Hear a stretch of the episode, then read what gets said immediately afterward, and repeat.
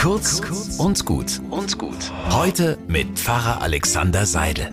Thomas von Aquin, das ist einer der größten Denker des Mittelalters gewesen. Seine tiefgründigen und komplexen Gedanken füllen Bände. Aber heutzutage kennen ihn die meisten Leute nicht mal dem Namen nach.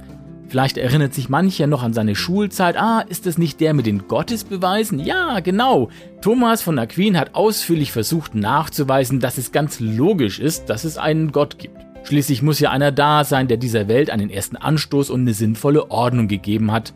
Dass man Gott letztlich nicht beweisen kann, das wusste dieser kluge Kopf damals wahrscheinlich sogar besser als wir. Aber seine Leistung war es nachzuweisen, dass der Glaube an Gott etwas völlig Logisches ist und dem gesunden Menschenverstand eigentlich nicht widerspricht.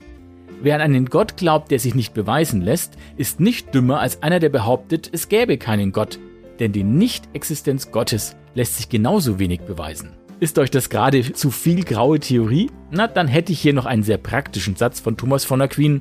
Für Wunder muss man beten, für Veränderungen muss man arbeiten. Einen guten Tag wünsche ich euch.